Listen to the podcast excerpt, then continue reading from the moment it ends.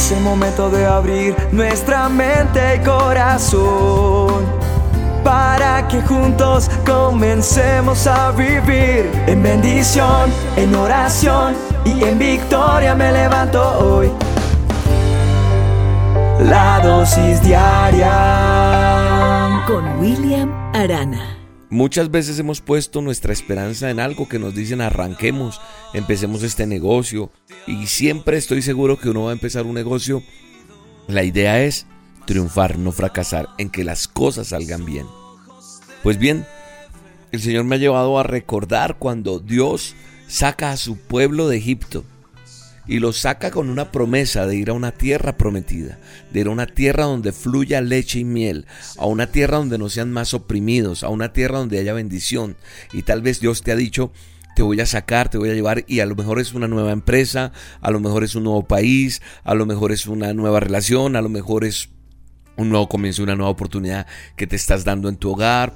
Eh, son tantas cosas que podríamos eh, poner como ejemplo y que tal vez tú sientes que te has sentido de que vas hacia un nuevo camino, vas hacia una nueva oportunidad y tienes muchas expectativas. Mire lo que dice Éxodo 15:22 en la palabra de Dios. Dice, e hizo Moisés que partiese Israel del Mar Rojo y salieron al desierto de Shur y anduvieron tres días por el desierto sin hallar agua y llegaron a Mara y no pudieron beber las aguas de Mara, porque eran amargas. Entonces el pueblo murmuró contra Moisés y dijo, ¿qué hemos de beber? Y Moisés clamó a Jehová y Jehová le mostró un árbol y lo echó en las aguas y las aguas se endulzaron. Allí les dio estatutos y ordenanzas y allí los probó. Así termina con los probó el verso 25 de Éxodo 15. Mire, eh, mirando esta situación, mirando lo que le pasó al pueblo de Israel, tienen que partir al desierto. Ellos tienen que ir al desierto, el desierto de Shur. El desierto nos habla de que de aridez, de soledad, de peligro, de dificultad. Y ellos llegaron a un desierto, el desierto de Shur. En hebreo Shur viene de un término que traduce pared, es decir, un obstáculo, una muralla. Es algo por superar. El desierto es algo para superar. Además llevaban tres días sin hallar agua. Cuando, cuando tú vas a un lugar con deseos de superar, con una propuesta, con un negocio que montas, con un matrimonio en el cual le pones toda la expectativa a los hijos, bueno, no sé, tantas cosas, pues uno tiene toda la ilusión, pero si las cosas no se dan y hace falta, como en este caso el agua, pues esto produce inmediatamente que se cuestione uno, que hayan dudas, que la reacción sea un poco fuerte ante esa dificultad. Y se nos olvida que Dios es poderoso para hacer milagros en medio del desierto, en medio de la dificultad. ¿Por qué? Porque vemos la dificultad. Cada desierto que han tenido que pasar los ha hecho ser esos grandes héroes de la fe.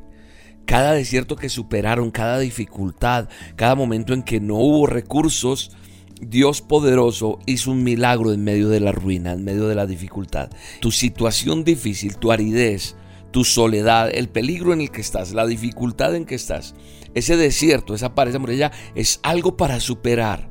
Y lo vas a superar si te agarras de la mano del Dios Todopoderoso, del Eterno de Israel. El texto me dice que el pueblo murmuró y la murmuración hace más amargo el camino. Amargura hubo. Ese es el adjetivo calificativo de un sabor ante una situación. Ellos murmuraron contra, contra la situación. Hablaron mal contra, ah, para esto me sacaron, ah, eh, ¿dónde está Dios? Bueno, yo no sé. El murmurar, quiero decirte, no es bueno. Obstinadamente se quejaron acababan de tener un gran milagro. Dios, el Eterno Todopoderoso, había abierto el mar en dos para que ellos pudieran pasar y para que ellos vieran caer el ejército de los egipcios. Pero fue solo queja, la murmuración, lo que no dejó, lo que no permitió que Israel superara así rápidamente el desierto. Si la alabanza produce un aroma que al cielo agrada, la murmuración genera un sabor amargo que Dios rechaza. Es decir, la alabanza produce un aroma especial delante de mi Creador.